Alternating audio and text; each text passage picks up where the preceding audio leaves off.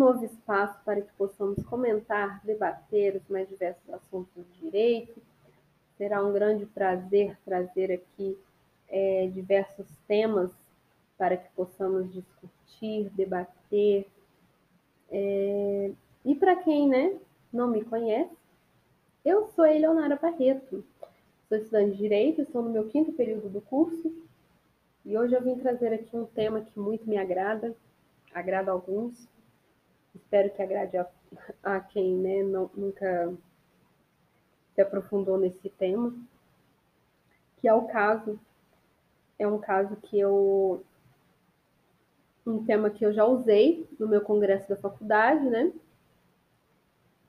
que é o tema do Francisco de Assis, o maníaco do parque. O Francisco, ele era motoboy. Né? Ele aparentava ser um cara simpático e ele tinha uma, uma boa lábia. Tá? Ele convencia assim com facilidade as suas vítimas. Ele seduzia as mulheres para levar até o parque do estado de São Paulo. Porém, tudo isso não passava de um disfarce para é, que a sua verdadeira personalidade entrasse em ação. E tudo isso aconteceu no segundo semestre de 1998, quando um garoto que procurava por sua pipa encontrou dois corpos já em processo de decomposição em uma região reservada da Mata Atlântica. A polícia de imediato, né, ela foi notificada e na mesma região outros dois cadáveres foram descobertos. E um fato que chamou bastante a atenção dos policiais foi que as vítimas seguiam um padrão específico, é, específico, né? Todas eram jovens, possuíam as mesmas características físicas, né? Elas é, eram médias, medianas, né? Não eram muito altas nem muito baixas. E além disso, algumas delas foram encontradas em posições desagradáveis, né? Que lembram atos sexuais caso ele tomou grande proporção na imprensa. Né? É, é um caso muito, sim, que chamou muita atenção de, de todos. O que fez né, com que duas mulheres que haviam escapado das mãos do Francisco entrassem em contato de imediato com a polícia. E foi através delas, através deste contato, que surgiu o primeiro retrato falado do Francisco.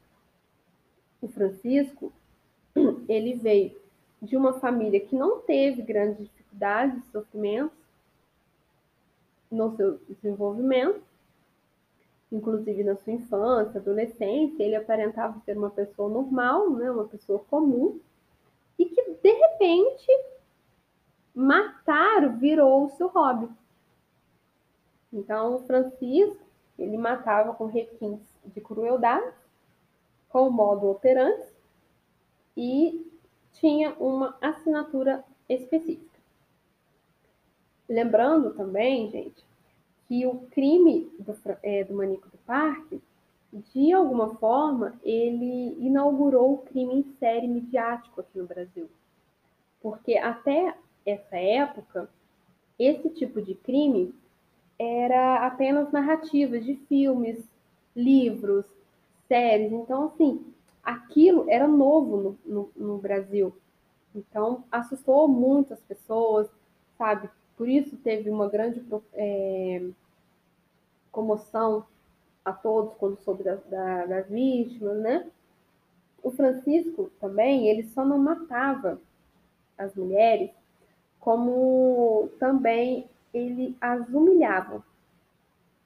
Né? Então, assim, a forma né, que ele humilhava elas, né, como ele tirava as, as suas roupas, e que inclusive, né, como eu disse anteriormente, algumas mulheres foram encontradas em, em posições que lembravam atos sexuais, né, que a gente fala sobre a, é, que lembra a posição de prece maometana, né?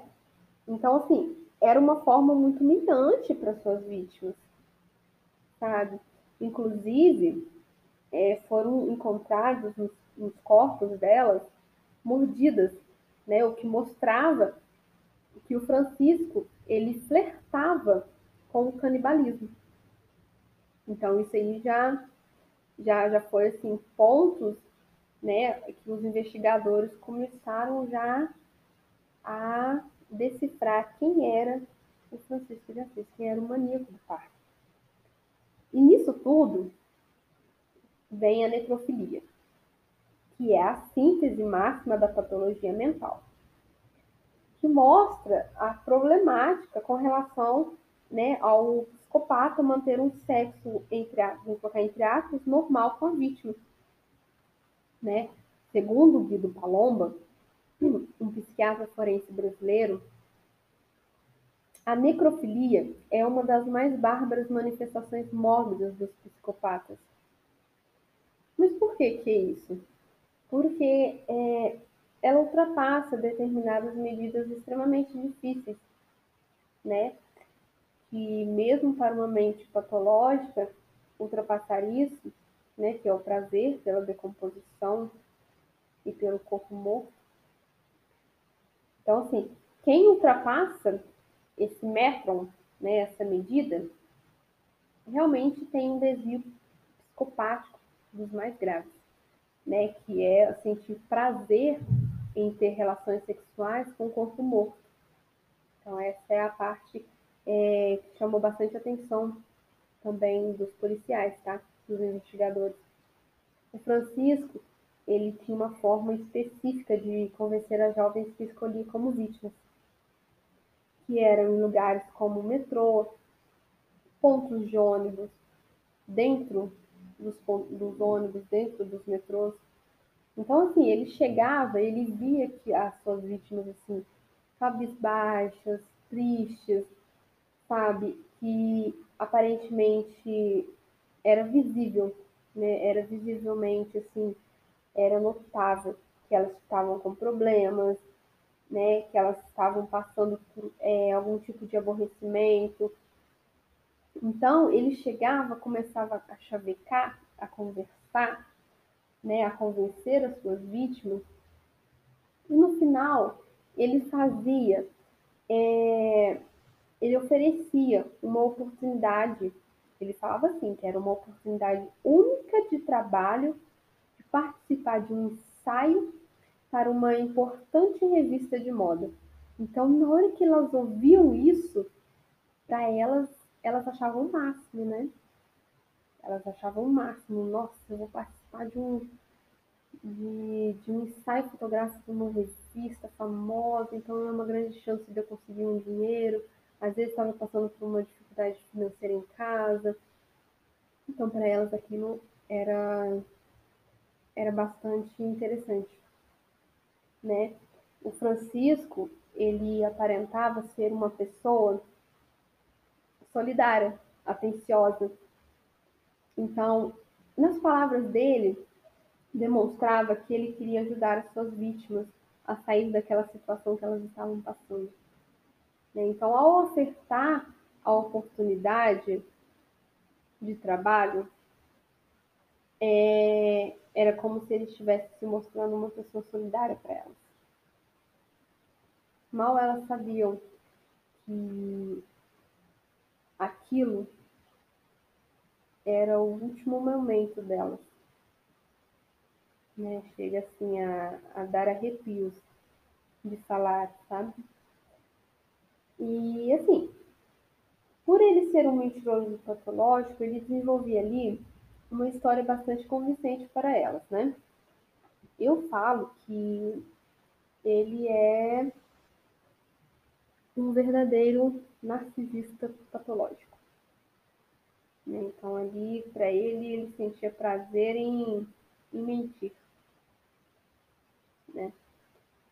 O Francisco ele era desprovido e é ainda desprovido de qualquer sentimento superior à compaixão, à empatia ele nunca sentiu nenhum tipo de arrependimento pelos crimes que cometeu.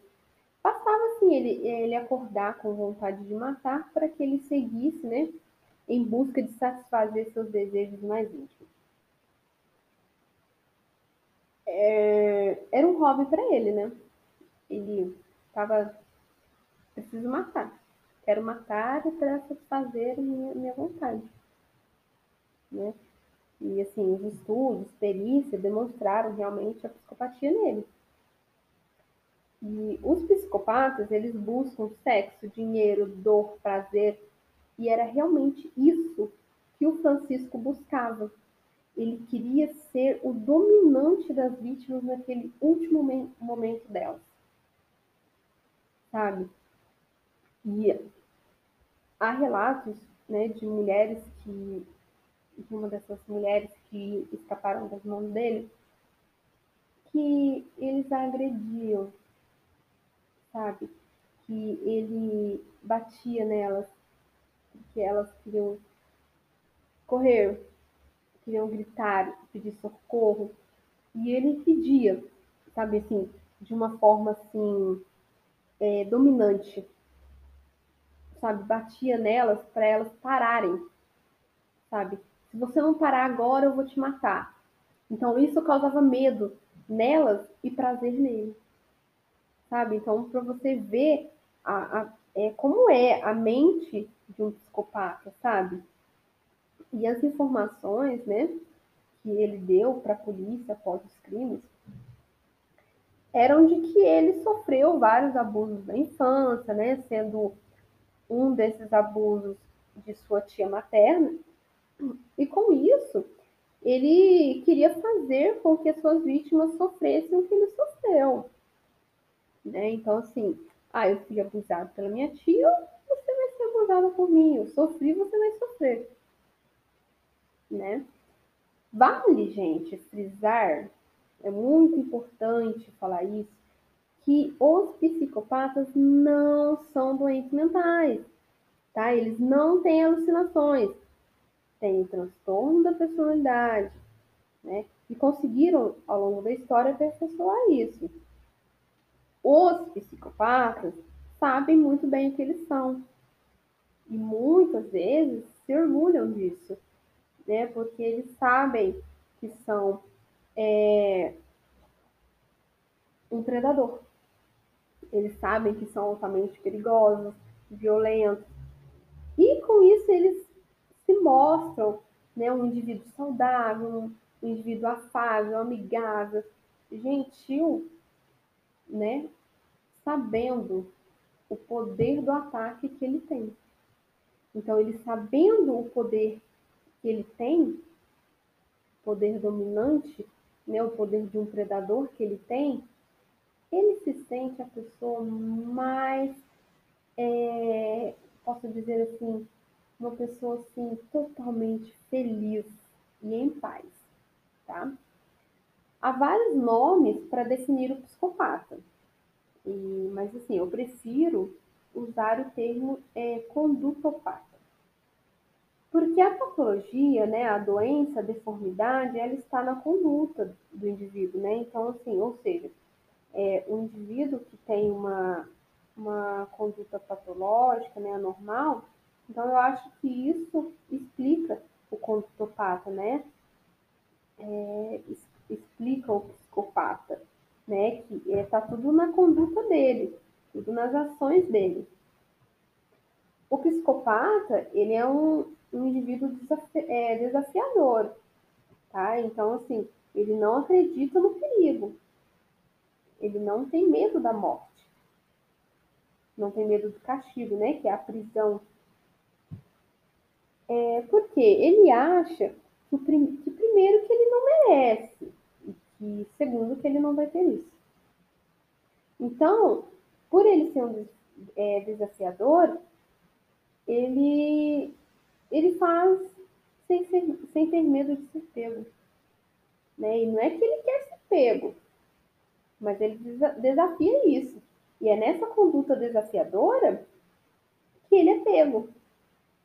Então, o que parece é que o Francisco ele deixou os corpos lá para ser pego, mas na verdade ele fez isso para se regozijar, ou seja, para ele se alegrar daquilo que ele fez, só que nisso, ele acabou sendo pego, sabe? Foi por um deslize, uma coisa assim mínima que ele deixou passar, que ele foi pego, sabe? Então, assim, a confirmação também dos crimes dele aconteceu através de comparações de mordidas, né, da, encontradas nas vítimas, a arcada dentária dele, e também as outras evidências, né, como o, o retrato falado dele. E tem também um fato importante que ajudou nas investigações, que foi o fato dele ter usado um cheque de uma das mulheres que ele matou, é, que foi assim um ponto assim essencial para os investigadores finalmente chegar até ele, tá? E tem relatos de alguns trabalhadores, é, é, policiais que trabalharam no caso, que eles afirmam que depois que, é, que eles afirmam depois, que eles ficaram totalmente impressionados com a inteligência e a frieza do, do Francisco ao contar, né, é, ao dar os depoimentos dele, né, que ele até aparentava sentir muito prazer enquanto ele confessava isso, né? O que para eles revelou a verdadeira natureza dele. Tem relatos de alguns policiais que ao, é, ao ouvir a confissão do Francisco, eles sentiram medo, sabe? Assim, de, de, não assim por eles por ele querer fazer alguma coisa com eles, mas porque eles têm mulheres em casa, sabe? Poderia ser uma mulher da família deles, sabe? Tem policiais que choraram né, ao ouvir os relatos, sabe? Ou tantas vidas foram ceifadas por um cara desse, um cara frio desse, sabe? Frio, calculista, é desprovido de realmente desprovido de qualquer tipo de sentimento, sabe? As mulheres elas imploravam para não morrer, ele ia lá e matava.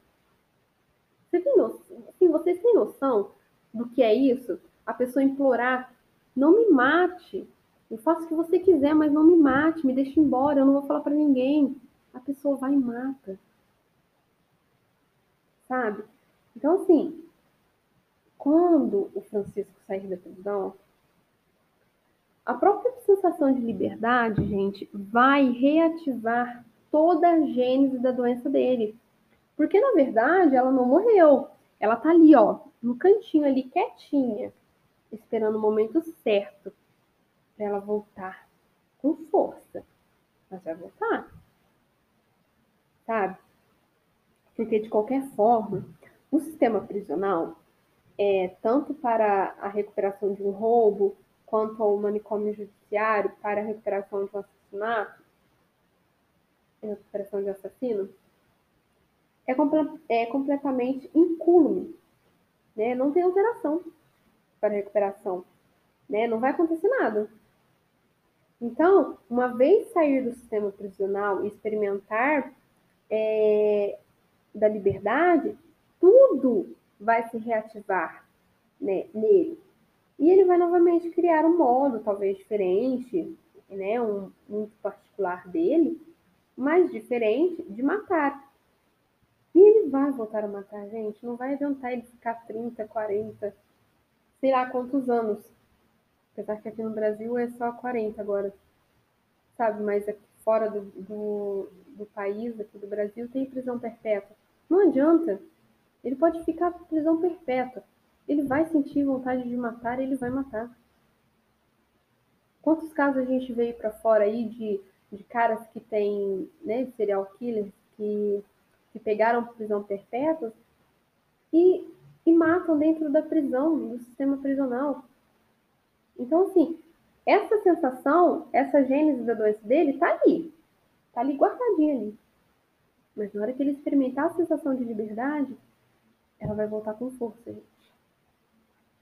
Então, assim, é necessário, é muito urgente isso, sabe? É, é, tem uma, uma urgência muito grande né, de uma legislação específica para indivíduos com, essa, com esse tipo de natureza. Por no Brasil, né, é, ser cláusula pétrea, é, nos termos de prisão perpétua, né, pena de morte, ele vai cumprir agora, né, só os, o, o novo, no caso aqui, o Francisco ele vai cumprir somente os 30 anos dele. E depois ele vai ter que sair. Ele não pode ficar lá.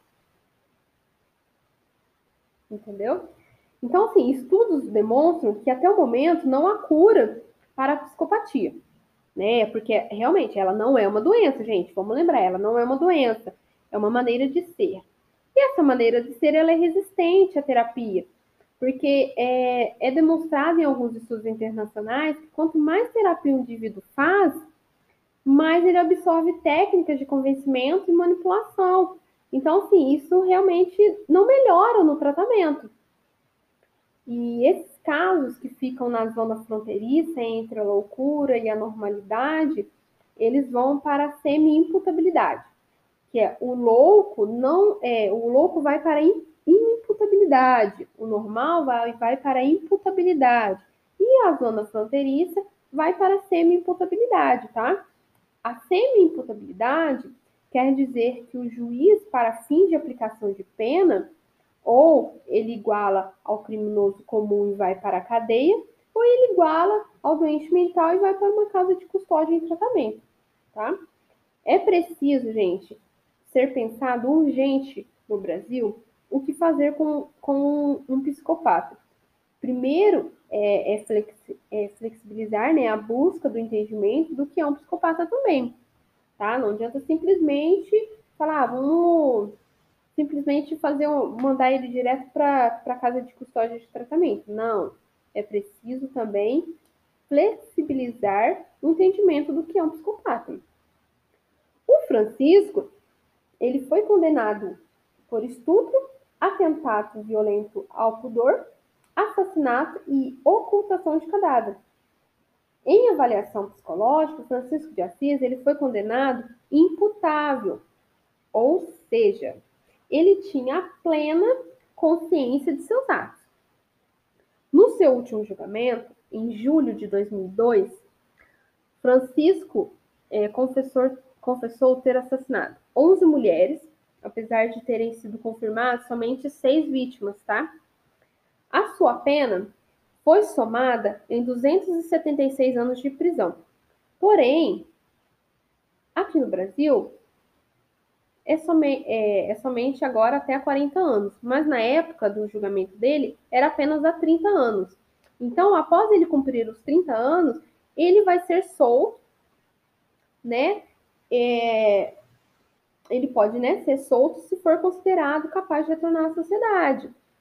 O Francisco, gente, é uma história assim que chega até, no final, chega até a ser um pouco engraçada porque ele é o recordista brasileiro em receber cartas amorosas dentro de um presídio, tá? Ele recebeu mais de mil cartas. Olha que loucura, não, não, e simplesmente é uma loucura isso. É, então, assim, em 2028, o Francisco ele pode ser solto, tá? Porque aí ele já vai ter cumprido apenas de 30 anos dele. Eu gosto muito desse caso porque me chamou muita atenção desde o meu primeiro contato com esse caso. E o meu, sim, eu tenho muita, né, muita vontade, o meu, meu sonho mesmo é entrevistar ele, sabe? É, é, é conversar com ele, sabe? É ver é, a frieza dele, sabe? É poder, assim, ver, assim, é aquele negócio, eu só vejo, eu só acredito vendo, né?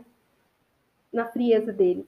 Apesar que há muitos vídeos, né, é, documentários que eu já assisti, mas assim, pessoalmente, gente, é, é outra coisa, né? Então, assim, o meu sonho mesmo é conhecer o Francisco, né, é poder entrevistar ele, poder é, anotar tudo que eu observar sobre o comportamento dele no ato da conversa.